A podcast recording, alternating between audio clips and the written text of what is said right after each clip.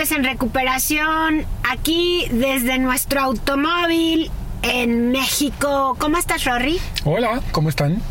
Pues bien aquí, acalorado, pero bien.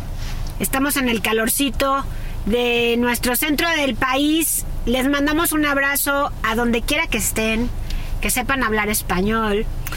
Estos podcasts los hacemos no frecuentemente, pero intentamos hacerlo frecuentemente. Hemos andado ocupados, sé que les gusta.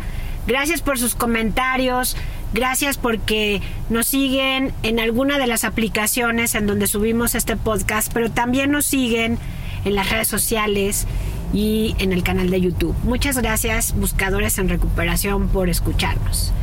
Rorro, vamos a empezar con un tema que yo quería platicar contigo que es un tema muy sonado, ¿sabes? En el ámbito de las redes sociales, como que muchísimos terapeutas y gente que se dedica a la recuperación habla de las heridas de la infancia. Pues es un tema muy de, terapia, ¿no? muy de terapia. Es, un tema recurrente en la terapia. Que te voy a confesar, ¿eh? Originalmente yo pensaría que pues, es un tema inútil. O sea, yo pensaría como cualquier persona, hijo de vecina, que es un tema que para qué, de qué me sirve analizar mis, mis problemas de la infancia si yo lo que quiero es solucionar mis problemas de hoy, no mis problemas de la infancia. Entonces, pues yo voy a terapia y de repente me encuentro con que la terapeuta me empieza a preguntar, ¿y cómo era tu infancia? Yo, con cara de, estoy en el lugar equivocado, ¿no? Entonces, eso fue lo, lo que yo pensé la primera vez que eh, me metí a un consultorio con una terapeuta. Entonces, hoy en día descubro que es gran, de gran importancia entender esa parte de la infancia. ¿Pero por qué es importante? Porque si no entendemos nuestro pasado, lo, vamos a repetir. Ajá. Eso, eso dicen, los que no conocen la historia tienden a repetirla. Los, mm. conocen, los que no conocemos nuestra propia historia ahí vamos a repetirla, ¿no? Entonces yo creo que por eso es importante conocer nuestra propia historia, empezando por la infancia. ¿Por qué por la infancia? Porque pues, cuando somos bebés no nos acordamos, nos acordamos de nuestra infancia. Y son nuestros primeros recuerdos. Quiero pensar eso. ¿Es cierto? Sí. Y, y, nuestros primeros recuerdos en, en las relaciones con las personas con las que crecimos pudieron ser nuestros padres o pudieron ser hermanos también. Abuelos. Abuelos marcaron nuestro, nuestro vínculo en nuestras relaciones futuras. Por eso es importante comprender y, y, comprender cómo estas heridas o cómo este tipo de vínculos nos determinan en nuestras relaciones futuras, cómo nos vamos a sentir en esa relación del futuro. O sea, sobre todo relaciones de pareja. Ok. Pero también relaciones con nuestros hijos. O sea, con las personas más cercanas a nosotros. O sea, la manera en que yo estoy con el otro fue determinado a cómo aprendí a estar. De acuerdo. Y como aprendí a estar es como me trataron. Porque yo pensaba que eso era normal y a mí me enseñaron que todo eso era normal. ¿Cierto? O sea, ese tipo de relación que yo tenía con mis padres, con mis hermanos, este, con mis primos, a mí me enseñaron que eso era normal porque así era con mi familia. Cuando en realidad a lo mejor no era normal. ¿Qué tal que soy hijo de un adicto y el adicto era violento? Entonces para mí era una relación normal vivir en violencia. Exacto. ¿Puede ser algo así? Y entonces esas, esas, esa violencia la repites constantemente en tus relaciones con los demás. Porque es lo que te enseñaron. Es como te enseñaron a estar con el otro. Entonces, para poder sanar nuestros vínculos con los demás, necesitamos comprender esas heridas. ¿Y comprender que lo que me enseñaron estuvo mal? Que lo que te enseñaron es que, ¿sabes? Hablar de bien y mal. Ok. Es complicado cuando hablamos de seres humanos. Si no es hablar de lo que te está haciendo daño, de lo que te está afectando. Si te afecta, porque para tu hermano pudo haber estado bien y no le afecta. De acuerdo. Y a ti eso que pasaba con tu mamá o con tu papá te afectó de una manera que determina ahora cómo estás. Claro.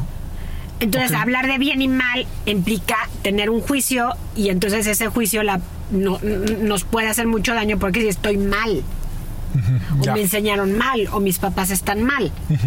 Cuando en realidad yo lo viví de esa manera y a mí tengo que aprender a, eh, a entender cómo esa manera de mis papás me pudo haber afectado y cómo esa manera de mis papás me pudo haber eh, lastimado por mi manera de ser también. O sea, cada uno de nosotros nacemos con un temperamento. Claro, cada quien nace con los limones que les da la vida, lo que quiera, ¿no? Exacto. O sea, unos hacen limonada y otros se agrían la vida, ¿no? Entonces, entonces eh, ahí viene, sí tienes toda la razón, no necesariamente es algo bueno o malo. Ok, ok, ok, ok. Muy bien, está interesante, ¿no?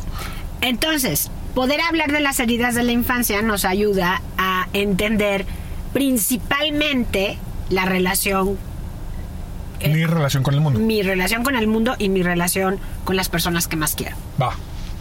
Porque puede ser que tú estés funcionando muy bien en el mundo, en tu trabajo, con el mundo, en tus amigos, etcétera, pero en tu casa, con tu pareja, con tu hijo, tienes o con tu hija tienes una dificultad grande. Y entonces de pronto pensamos, yo estoy bien en todos lados menos en mi propia casa ¿De acuerdo? estoy bien en todos lados, menos, menos acá con ellos, pero en realidad es porque con ellos, o sea, con tu familia nuclear, es con quien más estrecha relación tienes. Claro. Y en esas relaciones tan estrechas es donde se repiten los vínculos de nuestra infancia con nuestros padres. De acuerdo, Sobre todo con nuestra mamá. Entonces, la primera herida, yo no la voy a, no me, no la voy a poner como la conoce la mayoría de las personas. Hay otra manera de entenderlas, las heridas, en relación a la persona, no en relación a la herida. No voy a nombrar la herida de acuerdo a, a mí, sino voy a nombrar la herida de acuerdo a lo que pasa con el otro. Ok. O sea, por ejemplo, la herida de la sofocación. ¿Cómo te imaginas que es una madre que provoca Sofocante. a su hijo una herida de sofocación? Exactamente. Es esta, eh, esta, Yo, yo maestra, yo, yo maestra, yo. exacto, Rorro, muy bien. Yes. Yo sé, yo sé, yo sé, yo sé. A ver, es la mamá que está todo el tiempo pendiente de uno. O sea, te habla por teléfono a cada rato, ¿dónde estás? ¿A qué hora llegas? ¿Por qué no has llegado? Eh, ¿Puede ser eso? Sí, y es una, es una mamá o un papá o una persona, una figura parental que fue desconfiada de ti, o sea, no confiaba en ti y era, eh, si podemos decirle, mm, muy enojona, grosera contigo. ¿Coincide? Con la desconfianza coincide con, eh, con el ser enojón? No, no coincide, Ah. pero cuando estaba controlándote, cuando estaba eh, hacía era lo que le dicen micromanagement, o sea, que estaba todo el tiempo diciéndote lo que tenías que hacer. Cómo lo tenías que hacer, en dónde lo tenías que hacer, con quién lo tenías que hacer, todo el tiempo hablando contigo donde- de lo, te- de lo que sí y de lo que no. En donde no tienes permiso de equivocarte ni tantito. Sí, porque entonces la reacción era como muy grandota. Sí, o sea, de, eh, eh, cuando pon la mesa, Rogelio. Entonces Rogelio va, pone la mesa y pone el tenedor del lado equivocado, ¿no? Y entonces te está ahí, te está ahí esa mamá. No, lo estás haciendo mal, ya te había dicho, el tenedor va acá, no sé qué, mamá, na, na, na. Y entonces está ahí, sobre de ti, sobre de ti, controlándote Y entonces todo el tú tiempo empiezas a diciendo. pensar que no puedes hacer nada sin la aprobación de tu mamá. ¿Puede Comienzas ser? a pensar que no puedes hacer nada sin que otra persona te apruebe, Ajá. pero también comienzas a pensar que tú no eres capaz. De acuerdo. Entonces, tú no eres capaz porque el otro nunca está satisfecho. Y entonces todo el tiempo estás buscando aprobación. Sí. Todo el tiempo estás buscando aprobación. Pero fíjate, cuando hubo una mamá o una figura parental sofocante, lo que provocas en tu relación de pareja no es, no es exactamente buscar la aprobación, sino tu detonador va a ser que el otro, en cualquier momento que el otro te diga lo que tenías que hacer o lo que quisiera que hicieras, o que hubiera un intento de decirte cómo hacer las cosas, te detona y te enojas. Y entonces te vuelves a sentir frente a esta mamá eh, que todo lo necesitaba perfecto y entonces empiezas a pensar de tu pareja como una persona muy necesitada, needy o débil. O sea, entonces, si, aclárame si estoy mal, yo tengo una mamá hipercontroladora, Sofocante. sofocante, Sí. y resulta que más adelante yo lo que voy a hacer es buscarme una pareja que necesite que yo le ayude a perfeccionar todo lo que hace mal. ¿No? No necesariamente. Pues no Te vas a buscar una pareja que en cualquier situación que ella intente controlarte o intente decirte cómo hacer las cosas, tú te vas a poner furioso. Porque te va a sacar el recuerdo de tu mamá. Sí, y vas a pensar mal de ella, de esa pareja. Vas a pensar, esta es muy necesitada, esta es una persona débil. Porque entonces está necesitando que me quiere controlar. Y entonces esto pasa mucho con los alcohólicos y los adictos. Ok. O sea, tuvieron, muchos de ellos tuvieron madres muy sofocantes. Y entonces cualquier persona que, cualquier pareja que se acerque a ellos desde ese lugar, van a rechazar. Ok. ¿Y por qué me quieres controlar? Y, Claro. y entonces la otra va a decir, oye, espérame, no te estoy queriendo controlar, no estoy queriendo cambiarte, no te estoy, eres muy débil, todo el tiempo estás queriendo que yo haga lo que tú quieres, eres muy necesitada, todo el tiempo me quieres aquí. Y entonces la pareja se empieza a dar cuenta, es que esto no es algo que esté pasando acá, Esto es algo que está pasando acá. Y es algo que pasó hace mucho, ¿no? De, de- de la Sí, infancia. Claro, las parejas no, no sabemos que el otro vivió esas cosas. Exacto, porque Incluso no tú puedes no saber que eso viviste. Sí. pero te detona ira, te detona enojo que la otra persona te diga qué hacer o cómo hacerlo o que te sientas en algún momento controlado, ¡pum! Ya estás detonado. Ok.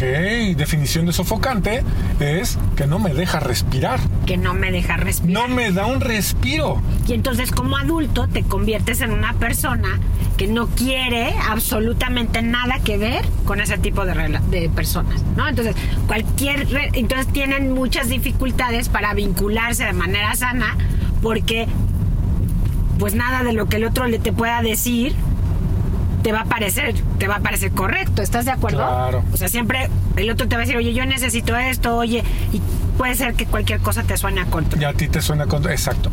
y vuelvas a ver a tu papá o a, a tu mamá, el controlador, ujú. Ok. que está tratando de controlarte o de Aclaradas las mamás sofocantes. Muy bien. aclaras las mamás sofocantes. La mamá sofocante cría adictos. Ah, caray. O sea, cría a alguien que necesita escaparse. Y el escape es el, la, la droga, el alcohol. La droga, la comida, el trabajo. Acuérdate que la adicción es la no palabra, la no dicción. Entonces, provoca el silencio. Provoca el silencio, provoca el me escapo, provoca la fuga Y el silencio va acompañado de una fuga. de una fuga. Necesito fugarme porque como no tengo con quién hablar, porque mi mamá siendo la persona con la que tendría que hablar, si le digo algo, me va a decir que todo está mal.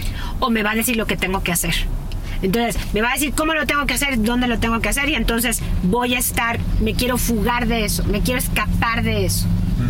No quiero estar ahí. ¿De acuerdo? Y entonces son personas que también son evitativas en las relaciones de pareja. De acuerdo. No estoy, me evito, me voy, me fugo, me salgo de la relación de pareja. Claro. Ok. Otra de las heridas de la infancia, le puedes, en relaciones, le puedes decir que es la herida de la explosión.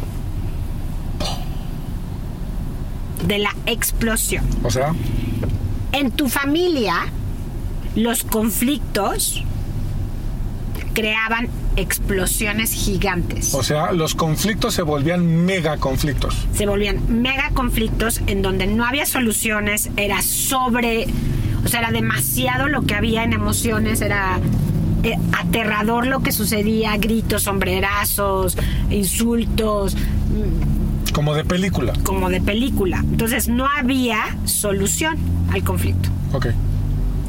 Pero entonces estamos hablando ahí no de una no de una persona de la familia. Estamos hablando de la familia De los papás. siendo conflicto entre ellos o ellos con un hijo o ellos con un hijo, o, o sea, los adultos de tu familia no sabían resolver los conflictos más que gritando, haciéndolos más explotando, grandes. eh, haciéndolos aterradores. Ok. Entonces, esa, esa, esa persona se va a sentir a salvo evitando cualquier conflicto. Claro. Y entonces se va a ir, va a abandonar a su pareja o va a rechazar a su pareja en el momento en que empieza a haber un conflicto. Mm, Entonces, puede ser, puede ser que lo, eva- lo evites de la misma manera que tus papás lo evitaban, gritando, poniéndote loco, este, muy mal plan, desbaratando la relación, y entonces así abandonas, puedes abandonar la relación. O sea, una persona en donde tiene una herida de explosión constante en su casa es que no sabe cómo quedarse en una relación porque siempre quiso huir de esa relación, siempre quiso huir de su casa. Claro, y entonces teniendo su propia casa, pues va a ser exactamente lo mismo que aprendió. va a querer huir, va a querer evitar. Entonces va, va a hacer la- va a reaccionar exactamente igual, explotando, pero se va a ir. Va a fugarse de la relación, se va, va a acabar tronando la relación porque va a evitar absolutamente el conflicto. Y seguimos sin hablar y seguimos sin, res- sin resolver el conflicto. Seguimos sin resolver el conflicto, seguimos sin hablar y entonces la- lo que provoco es que mi, en esta explosión lo que provoco es que mi reacción siempre hace sentir a mi pareja abandonada o rechazada. Cuando yo tuve una familia en donde todo era explosión, yo mis explosiones o mi, o mi manera de resolver el conflicto es haciendo sentir a mi pareja abandonado o rechazado. Ok. Y entonces la pareja, como no se resuelve el conflicto, él, él comienza a ser un conflicto de abandono en la pareja. Constantemente me estoy sintiendo que me abandonas. Claro, porque cada vez que tenemos una diferencia, uno de los dos se va. Tú me rechazas. No, Sí. el que vivió la, la- la herida Oh, de sí, claro. explosión Sí, me rechaza. sí, de se va. acuerdo, De acuerdo, de acuerdo. No se queda. Y entonces el otro se queda abandonado y rechazado. Sin solución al conflicto, porque en las familias donde hay todas estos tipos de explosiones, no hay solución del conflicto nunca. Aunque sigan juntas, es como una eterna explosión. Hay una calma y de repente otra vez vuelve a haber una explosión. Y entonces son padres que no saben regular sus emociones, son padres eh, violentos, son padres que no regulan su emoción, que cualquier cosa los hace enojar, que están de todo el tiempo de mal humor. Y por más que quisieron evitar caer en la misma familia en la que estuvieron, terminan cayendo. Exactamente, porque ellos van, la- porque ellos van creando eso a lo largo de sus relaciones. Entonces no es que la, no es que caigan con una persona que les provoca no, eso, sino ellos, ellos. son los que provocan eso mismo. De lo que están oyendo, lo están provocando. ¡Oh! claro. Y entonces la herida de explosión tiene que sanar, hace, pues bueno, hablando del pasado, entendiendo cómo esas explosiones de tu familia te provocaron esa herida. De acuerdo. Entonces, ahí está la segunda herida de la infancia. Ándale, a ver, la primera es la de las mamás sofocantes. La primera es de las mamás sofocantes. La, La, segunda, es la de la ira sin control. explosiva. Ah, esa. Conflictos no resueltos Ira ok. constantemente creando explosiones muy aterradoras y que te sobrepasan, em- emocionalmente te sobrepasan y que quieres huir. Ok. Luego viene la herida de ansiedad. Ok. Aquí, en esta herida de ansiedad, eh, no había nadie en tu casa que te contuviera, que te ayudara a manejar tus emociones. Entonces, nadie sabía cómo manejar las emociones en tu casa. Ok. No era una, no era una cuestión de voluntad, sino una cuestión de capacidad. De- no, no, no había, no, no, o sea, no existía la posibilidad en esa familia. porque de no sabían cómo o porque no querían. porque estaban centrados en los conflictos y en, y en- y en las discusiones. Son familias que están más centradas en permanecer en el conflicto que en solucionar el conflicto. Es decir, en tener razón. Yo tengo, hay matrimonios que pasan toda la vida del matrimonio en conflicto, centrados en el conflicto. Siempre en la discusión, siempre en lo que el otro hace mal, en lo que el otro no Me, le me- me causa cortocircuito. ¿Y por qué estás con esa persona? Pues por tus propias heridas de la infancia. Demonios. Demonios. Caemos a lo mismo. o sea, volvemos a lo mismo. Las heridas de la infancia nos rigen. Pero entonces, a ver, espérate. No me quedó clara la pregunta que hice. No te ayudan a, a resolver tus emociones o a manejar tus emociones. No te ayudan porque no pueden o porque no quieren. Entonces me estás diciendo que son las dos. No, no pueden, no tienen esa capacidad Porque de no se, está- no se están dando cuenta de lo que están provocando, porque están más centrados en, el, en todo el tiempo estar en conflicto y en desacuerdo con el otro. Mamá, es que no pelees con mi papá. Tú cállate, déjanos en paz, ¿no? Sí, o así somos, o ni siquiera hacen caso al niño. No se dan cuenta que el niño o la niña tiene muchísima ansiedad. Entonces, eso que Por ver el provoca. pleito entre papás y entonces el niño dice, por favor no peleen y los papás hacen caso omiso. hacen caso omiso o cuando tienen un conflicto con ese niño lo hacen sentir avergonzado o lo hacen sentir con la necesidad en el discurso de que ellos, el niño, tiene que arreglar algo en él, cambiar algo para que su mamá lo quiera. Entonces se vuelve un niño complaciente. se vuelve un niño complaciente. O sea, el conflicto excesivo en una, en una familia, la falta de manejar emociones, o sea, ¿qué me refiero con manejar emociones? Que cuando te enojes no te desbordes, que cuando estés triste no te tires a la cama a llorar todo el día, que sepas reconocer tus emociones y como adulto tramitarlas, no andarlas explo- explotando en todos lados Y regresar a la normalidad. y regresar rápido a la normalidad porque hay un manejo de emociones. De frustración, de cansancio, de mm, no ponerse de acuerdo en algunas cosas, etc.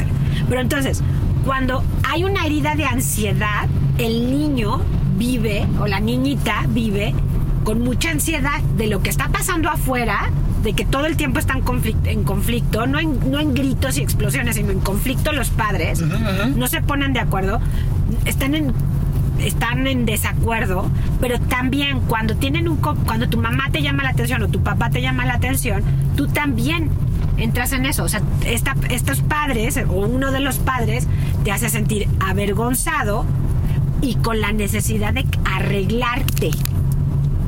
O sea, Claro. tú te tienes que arreglar. O arreglar las cosas Yo no estoy para eso. componer las cosas afuera para que entonces tú no te enojes, tú no te pongas triste, tú no te le pase te pase nada. Entonces, ¿cómo te vas a tu cómo te vas a tu pareja? O sea, ¿qué tipo de pareja tienes? No le das espacio a tu pareja. Estás todo el tiempo sobre de tu sobre O de- sea, no le das otro. tregua, te vuelves igual de sofocante que el caso uno. Exactamente, empiezas a volverte sofocante. Entonces, todo lo que necesita, todo lo que quiere y hasta lo que no necesita y hasta que lo que no quiere, se lo das. Estás todo el tiempo ansiosamente mirando al otro para componerlo antes de que haya un desacuerdo. Ok. Entonces, todo el tiempo estoy contigo. Estoy Sí, claro. pendiente de ti. Estoy. ¿Y cómo vas? ¿Y cómo te sientes? ¿Y vas bien? ¿Y todo bien? Y no, no te preocupes, yo lo hago. No, no, no, no te preocupes. Ah, ah, estoy eh, así, y esto, y el otro. Y entonces, mucha ansiedad. Y entonces el otro se empieza a sentir sofocado. Y te empieza a rechazar. Y entonces tu ansiedad sube. Te empieza a decir, estás mal, no estás bien, no sé qué. Y tu ansiedad sube Ok. pero no estás entendiendo por qué. Porque tú antes de Claro, no te das cuenta en qué momento llegó al punto en el que ya no puedes ni respirar. el otro no se da cuenta y tú no y tú como tampoco. desde tu herida de ansiedad, ansiosa, no te das cuenta que estás sofocando al otro, porque lo que tú estás intentando es que no se sienta que no tengas que arreglar nada para que te quiera, De acuerdo. para que se quede. Y sin embargo lo, es- lo estás empeorando. Sí, claro. Lo empeoras, lo, lo- el otro te empieza a rechazar, te empieza a decir, darme espacio, yo necesito mi tiempo, yo necesito... Y tú sientes que no puedes con eso. De acuerdo. Muchos codependientes tienen heridas ansiosas. Muchos codependientes tienen este tipo de heridas. Y la ansiedad, la ansiedad, aclárame una cosa nada más, antes de, de que sigamos. ¿La ansiedad es algo provocado o es algo heredado? Es algo heredado. No, bueno, o sea, ¿a qué te refieres con heredado? Ah, Personas ansiosas, ¿lo heredaron de uno de sus padres, abuelos, ante- ah, este, ancestros o lo aprendieron? ¿O se lo generó? Mm, Lo que pasa es que en enfermedades mentales, como trastornos de ansiedad, Ajá, puede ser que haya una herencia, o sea, genética. ok. Pero en este tipo de heridas no es herencia, es Es- aprendido. eh, a, eso me, a eso me refiero. Porque esto me- que me estás diciendo es que una persona estuvo encima de mí, así, y me generó la ansiedad. Sí, en esta era todo lo contrario. No estaban me encima pelaron, de ti, no te pelaron, pelaron. Te provocaron vergüenza y necesidad de arreglarlo todo. Y cuando tú estás con tu pareja, quieres, quieres arreglarlo rapidito y callar. O sea, ya no pasó nada. Negarlo. No, no, no sucedió. negación. Esto está Aquí no pasa nada. No está pasando. No hay problema. Y no, no, hay hubo necesidad problema. de hablar. Y no hay necesidad de hablar. O sea, si te das cuenta entonces en los tres casos de heridas de la infancia hay un común denominador que es no hablar. En esto que tú y yo estamos platicando, sí. Porque te acuerdas que yo soy especialista en adicciones y codependencia. Entonces, a mí lo que me interesa es que mis buscadores Hablen. hablen, conecten. Y en los tres casos no hablan. No. Por eso es importante las heridas de la infancia. Ok, siguiente. Siguiente herida. ¿Cuántas son? No sé, espérate, Ah, aguántame ok, el ok. corazón, no me acuerdo. No nos pongamos números. Es que yo soy maestro de matemáticas. Yo, ¿Cuántos? A mí yo- dime cuántos. ¿Cuántos? ¿Cuántos? ¿Cuántos? Preparémonos. No, espera, aguanta. Fíjate. Ser la herida de la negligencia.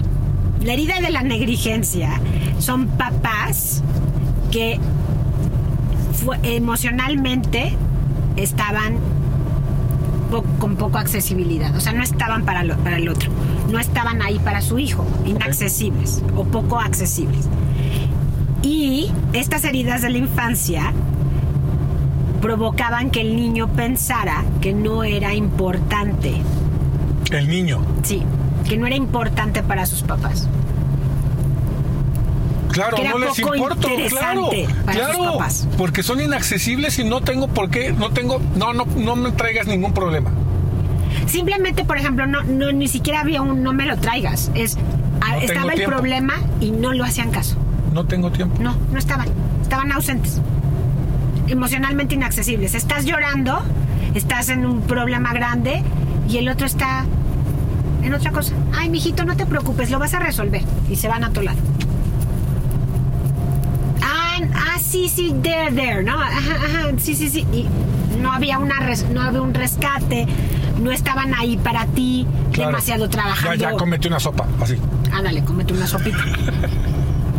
Ok, claro. Entonces no había conexión emocional. Entonces no les importo. Puede ser que tus necesidades físicas y tus necesidades este, de comer y de, y de casa cubiertas. están cubiertas.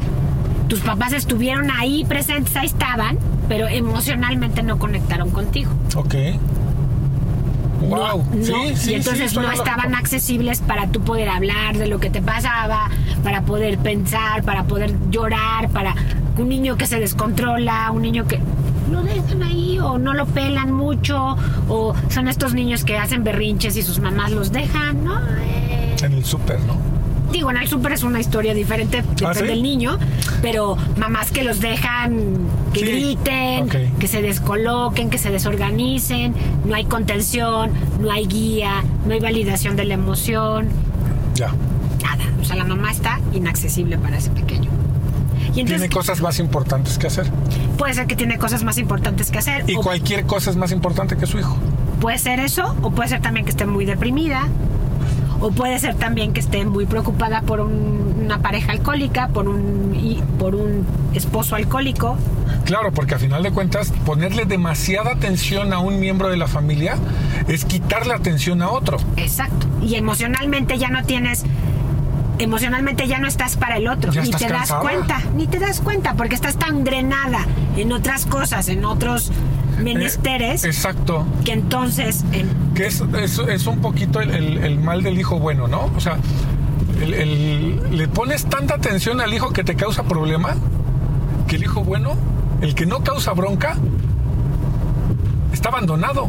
Pues a final de cuentas él puede solo, ¿no? Él ya demostró que, que puede hacer las cosas bien, que toma buenas decisiones, entonces lo abandonan, porque tienen que ponerle atención al otro hijo.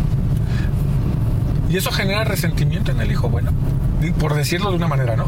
O sea, o- resentimiento a lo mejor o lo que lo que genera es que se busca que cuando está en pareja no tolera que no le hagan caso cuando la persona está eh, ocupada en otra cosa el detonador de ansiedad o de conflicto es Ese. que cuando el otro está haciendo otra cosa que no es estar con él se sienten abandonados otra vez Ok, y eso es lo que se genera aquí. y aunque tú en- con esta con esta herida aunque tú sabes que él te quiere porque con, aquí en tu mentecita consciente adulta sabes que esa persona te quiere y que no está contigo porque por ejemplo se fue a tomar unas cervezas con sus amigos o se fue a o se fue a hacer otra cosa que no sea estar contigo tú piensas me abandono tu sensación es regresar a esos lugares a ese lugar de cuando estabas pequeña pequeño y te sientes abandonada Aunque no pase nada.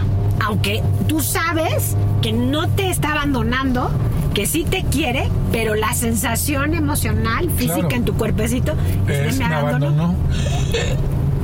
me abandonó, no me quiere. ¡Órale! Entonces, ahí está otro, otro trabajito a hacer, ¿no? Este, ya se me está perdi- ya se me perdieron mis heridas de la infancia que tengo aquí. Ay, oh por Dios. ¡Qué mal! Oh por Dios.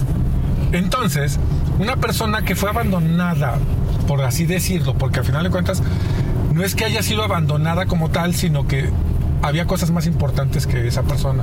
Sí, o sea, sus papás no estaban para él porque ya no tenían con qué estar. Y emocionalmente no estaban disponibles. no estaban disponibles emocionalmente. Entonces, cuando crecen, se sienten abandonados cuando la otra persona sale sin ellos. Exacto. Entonces, Le estás tomando el mío, nada más está claro. Amigos buscadores me están robando de mi bebida. Creo que tenemos que cambiar de nuevo. Ok, cambiamos de bebida. Ah, pues aquí todo es de todos. cambiamos de bebida. Aquí todo es de todos.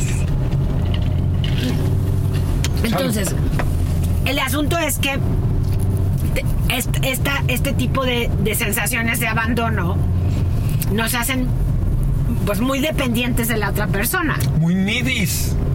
Y muy dependientes de que esté con nosotros, de que permanezca, de que no se vaya. Y muchísimas veces nos buscamos personas que también nos van a nos van a ser negligentes en su, en su demostración de amor con nosotros, ¿Cómo? como un adicto. O sea, el para el adicto no va a ser más importante tú en su consumo, ¿Por qué buscaríamos eso? pues porque es lo que conocemos. O sea, nos vamos con lo que conocemos. Claro, claro, claro. a menos claro, que lo claro, trabajemos, lo tengamos claro y entonces sepamos, no. Ya sabemos buscar no eso. exacto, no eso, sino otra cosa. Entonces las heridas de la infancia son tan importantes que nos definen en, en- nuestra vida adulta. Si no las sabemos manejar, nos define en nuestra vida adulta. Sí, por supuesto. Dios de mi vida. Estás impactada. Estoy impactado. Ok, la, la, la siguiente herida de la infancia es el lobo solitario, la herida del lobo solitario. Ok. Esa herida del lobo solitario es que tú nunca fuiste testigo en tu casa de que las trabajaran en equipo, de que fueran familia. No entendí. O sea, tú nunca, tú nunca fuiste testigo de que en tu casa se hablaran las cosas, se llegaran a soluciones y que hubiera como un trabajo en equipo entre tus papás para buscar una solución a los problemas. O sea, cada quien vivía Su vida su independiente vida de los demás. No había conflictos. Porque no había, no había más que tú. No había más que tú en tu casa. Cada quien en su rollo, cada quien en Te vuelves una persona independiente. independiente, ¿no? Entonces no, no había familia, no había equipo. Estaba la familia, pero no había quien. O no estaba. Y tú estabas solo con tu mamá o con tu papá. Entonces creciste muy solo. Entonces la, la situación con estas personas solitarias es que tienen muchísimos problemas para considerar las necesidades De alguien más. de las personas con las que están. Es como, eh, es como el, el- vamos, el, el- no sé, no sé cómo se llama, eh, aclaro, yo hablo desde mi ignorancia. El síndrome del hijo único, Sí, que, que, el- que- que- que es un niño que recibe, recibe, recibe, recibe, recibe, y por lo tanto no sabe dar. No sabe dar, exacto, pero, pero, son, pero son personas que no se pueden comprometer. O sea, estos... En este estos caso, en estos casos. yo- lobos yo- solitarios Sí. No se pueden comprometer. O sea, no, como yo no me engancho contigo, tu necesidad, lo que a ti te pasa, lo que yo necesito darte para que tú estés bien en esta corresponsabilidad o responsabilidad afectiva contigo, entonces no hay compromiso. Claro. Entonces tengo relaciones fugaces, tengo Mi único compromiso es conmigo. mi único compromiso es conmigo.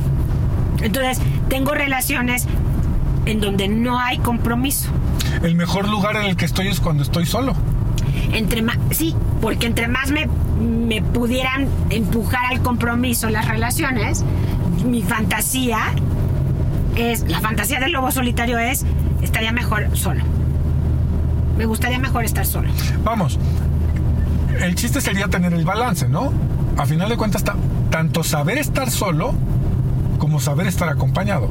Sí, pero y son cuando- personas que no saben estar acompañadas. no saben estar acompañadas. Ok. O sea, piensan y constantemente se están yendo de las relaciones, no aceptan un compromiso formal o no, o digo, no formal por casarse, sino Claro, un compromiso un con una persona en una relación de pareja, porque les prefieren antes de comprometerse y, y les parece súper complicado comprender que la otra persona pues necesita ciertas cosas. Y de mí. o sea, Claro, de ti necesita en una ciertas cosas de relación, mí. En una relación. Yo puedo estar solo. Pero cuando estoy en una relación, Necesito del, cosas que, necesitas del otro, de del la otra otro persona. te tienen que dar y tú le tienes que dar.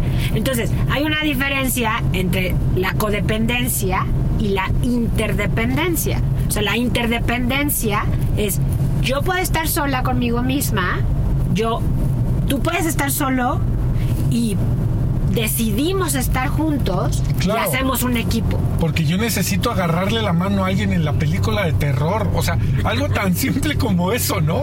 No me la voy a agarrar a mí mismo. Hay casos, en- hay cosas, perdón, en las que sí necesitamos de otra persona. Exacto, porque somos seres sociales. De acuerdo. Los seres humanos somos sociales, somos personas, somos eh, Unos más que otros. unos más que otros sociables, pero necesitamos de Pero la compañía de exacto, los necesitamos demás. compañía. Entonces, el estar totalmente solo es estas, estas personas que prefieren no tener pareja, prefieren vivir solteros, prefieren estar solillos, porque les cuesta mucho trabajo vincularse desde el compromiso. Claro.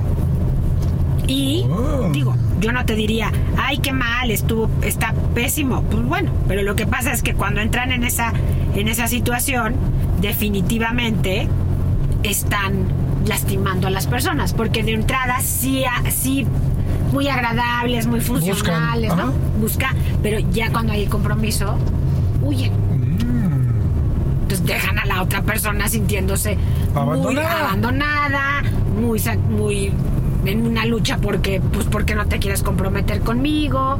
Y el otro, pues, dice, pues no, yo no me comprometo contigo porque yo no sé estar en compromiso. Sí, porque yo estoy acostumbrado a estar solo. Estoy acostumbrado a estar solo, exactamente. Ah. Y la última herida de la infancia Ajá.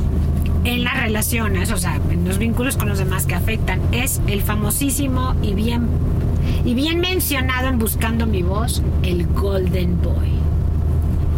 La herida del Golden. Espérate. Yo la conozco. Yo maestra. Yo maestra. Espera. Dígala, dígala, dígala alumno. El niño hiperconsentido.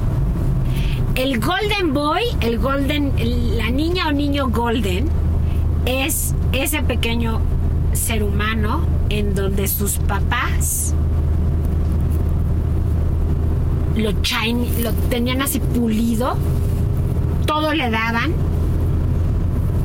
Él era el más valioso de todo, así como Goro era el más valioso para la familia, era el oro de la familia. Que no tenemos otro tema de conversación que no sea los logros de nuestros hijos, ¿no? Y entonces, no, no tenemos otro tema de conversación y, no, y giramos alrededor de mi niño lindo, lo que él quiera. Ay, ¿a poco no es guapísimo? es guapísimo a la hora que él quiera, mi niña es moza, ella todo lo, no, ella es preciosa, ella todo, todo alrededor de ella. Entonces la pareja, la- los papás, se vinculan en alrededor del golden. Todo gira alrededor del golden. Entonces, más allá de que sea hiperconsentido, es el centro del Es universo. el centro del universo de la familia. Ok, no, no necesariamente es que sea muy consentido, sino que es el centro del universo de la familia. Todo gira alrededor del golden. Ok. Dios. ¿Y Entonces- qué daño le están haciendo? Bueno, todo, el, todo, todo el daño, Uf. porque cuando no son el centro de atención del resto del mundo, pues la frustración es enorme. Claro, y necesitan ser el centro de atención porque eso fue lo que aprendieron de sus papás. Entonces, si tienen una pareja normal, que vaya y venga, que sube y baja, que esté atento a ti, pero que tenga otras muchas atenciones, como es lo normal y lo saludable, se sienten poco amados. Sienten que no son No es suficientes, suficiente. que el otro no es suficiente o que ellos no son suficientes. Y entonces, lo que sucede es que están esperando todo el tiempo que su pareja sea perfecta. O sea, están buscando todo de todos. Bueno, de su de pareja. su pareja. De su Todo pareja. perfecto. O sea, mi pareja tiene que ser perfecta, tiene que ser como mi mami chula alrededor de mí, todo el tiempo todo el tiempo conmigo. Si no es así, ella, la pareja, el, el- el- el novio o la novia, el esposo, no son No sirven. No sirven. Qué peligroso, ¿no? Porque también hablábamos de la falta de atención. La atención extrema también hace daño, entonces, mucho. Muchísimo. Y te digo que son como, te digo que son conocidos en, en Buscando mi voz, porque yo me refiero mucho a mi niño lindo, mi Golden Boy. Es precisamente esto, todo gira alrededor de esa persona. Dejamos de existir Entonces dejo, la familia deja de existir para cuidarlo, para porque lo más importante es él, ni siquiera yo. No, nadie es más importante que él. Entonces, cuando está en una familia, en una pareja, tiene que repetirse el patrón, lógicamente. Y como eso no sucede, el Golden, la vida del niño Golden o niña Golden, se frustra muchísimo. Y entonces, como la realidad adulta o la realidad de una persona que va evolucionando y va creciendo es, no eres el centro de atención de nada, tienes que ser una persona que sepa convivir, que sepa estar, que sepa Claro. relacionarse, que no va a ser el centro. Entonces la frustración es tan grande que entonces, ¿cómo puedo evitar esa frustración Porque y quedarme hubo. eternamente niño? Porque nunca hubo una Porque frustración. nunca hubo una frustración. Como yo era el centro de atención de mi familia, yo no me podía caer porque mi mamá siempre estaba así. Y entonces cuando me tengo que caer, porque me tengo que caer, porque así es el mundo, lejos de mi mamá, ¿cómo le voy a hacer para estar cerca siempre de mi mamá? Pues me drogo. Me, me- me vuelvo un necesitado para que mi mamá me atienda. Para ser eternamente golden. Ay, caray. Entonces nunca crecen, nunca evolucionan, nunca maduran. Tienen sus intentos porque tienen un gran deseo de que eso suceda, pero no maduran, no crecen porque no se pueden, no se saben frustrar. Sas. Entonces, Qué, qué fuerte, ¿no? Porque a final de cuentas dicen es que yo no sé estar solo, no sé ser independiente, porque todo el tiempo me hicieron todo. O sea, es como a los 15 años la mamá le sigue dando comida en la boca, ¿no? y, y todo gira alrededor de él. O sea, sí, a los 15 años le siguen dando a comer en la boca, pero todos están alrededor de él. Entonces son perfectos adictos. O sea, es, es una, esta herida provoca que haya mucha insatisfacción, muy poca tolerancia a la frustración. Crecer es muy peligroso porque entonces tengo que esforzarme, tengo que frustrarme. Son como los ¿No? que dicen ahorita, estoy buscando trabajo, pero ¿qué les pasa? ¿Quieren que trabaje? Exacto, no me, va- ya ¿Qué no le- me quieren dar vacaciones No en los me- primeros seis meses. Y no me quieren pagar por no hacer nada. ¿Qué les pasa? ¿Me están obligando a trabajar? Entonces, esa es la parte que yo te diría. O sea, ahí está la parte en donde dices, en donde decimos, el abuso en cualquiera de las partes, ¿no? El, el- Tanto demasiado, el no como el demasiado. como el no tener vínculo, el no estar presente, hace que ese niño o esa persona tenga una herida Guau. muy fuerte que determina la vinculación con sus parejas. Moraleja, hay que tratar nuestras heridas de la infancia. Moraleja, todos andamos, sí, todos andamos, ¿no? Todos tenemos heridas de la infancia Todos de una u otra tenemos forma. una, de una u otra forma, tuvimos Yo ya sé cuáles son las mías entonces. O sea, sí, platicando esto podemos descubrir cuáles fueron las heridas de la infancia. Exacto. Ahora, ¿cómo las trabajamos? Es que esa es la parte interesante. O sea, yo me, yo me tengo que dar cuenta de la herida y la trabajo haciéndome responsable. O sea, cuando yo reacciono de cierta manera o cuando yo estoy de cierta manera con mi familia, tengo que recordar, esta es mi herida. Y esto es provo- provocado por mí Y esto es lo que tengo que cambiar. y esto es lo que tengo que cambiar. O sea, esto no está provocado por mi pareja o por mi familia, mis hijos, ¿no? Esto es provocado por, por lo que yo viví y en esto tengo que centrar mi esfuerzo por cambiar. O sea, lo tengo es que trabajar. complicadísimo. Pues claro, es complicado porque crecer y tomar conciencia es complicado. Es complicadísimo. Y más si no lo has trabajado. Y más, y más si no sabes cuál es. ¿Cuál es su herida de la infancia, amigos? ¿Cuál sería la herida que tienes que trabajar? ¿Cuál sería la herida que tienes que resolver? Y por supuesto, hay que recordar algo que estoy empezando a decir en todos los canales que tenemos abiertos para las personas.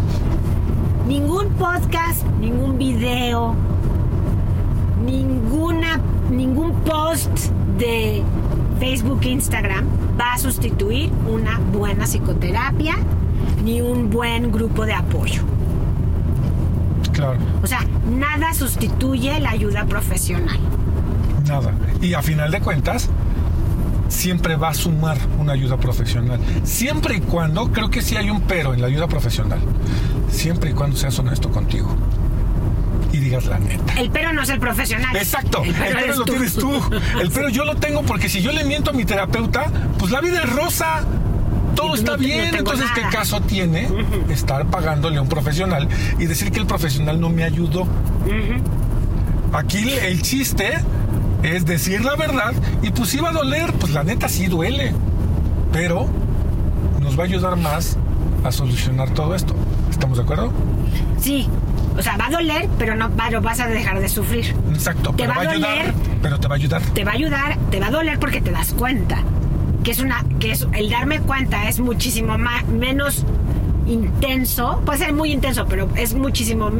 Tiene una función sanadora, reparadora, que si sigues en el sufrimiento inútil de la ignorancia ¿De acuerdo? o de la no tomo conciencia. De acuerdo. y sigues lastimando a las personas que quieres y las personas que quieren te siguen lastimando por lo mismo. Y tú no hiciste nada. Y el Y- chiste es y que tú hagas estás, algo. Y tú estás en la ignorancia. ¿Cómo le hago para que esto pase? Tienes que dejar de hacer lo que siempre has hecho, pero tomando conciencia. O sea, me doy cuenta de que esto está pasando, me doy cuenta de que esto estoy viviendo, de que esta es mi manera, de que esto es lo que me hicieron o no me hicieron, me dieron o no me dieron. Claro. Y entonces ahí es donde decimos, tienes que convertirte en tu propio papá y mamá. O sea, te tienes que dar cuenta de lo que te faltó y tienes que hacer lo posible por comprender como adulto, hacerte responsable y darte contención, darte buenas palabras, darte apoyo, Apapacharte. apapacharte, hablar con el otro. Fíjate que lo que a mí me pasa es esto. A mí me sucede esto porque me pasó esto cuando crecía. Y entonces vas generando una comprensión. Claro. Oh, suena muy interesante. Está bien. Buenísimo. Oigan, pues entonces estuvimos un ratito hablando de las heridas de la infancia. Estuvimos un ratito platicando qué, pasa cuando me estoy herido. Con mucha comprensión, con mucha compasión, abriendo nuestros ojitos al cambio, tomando conciencia y Túnel, siempre túnel. túnel, no los vamos a ver Por si no nos vemos. aquí estamos de Aquí todos seguimos. modos, aquí seguimos. Eh, y comprendiendo que necesitamos siempre pedir ayuda profesional y correcta.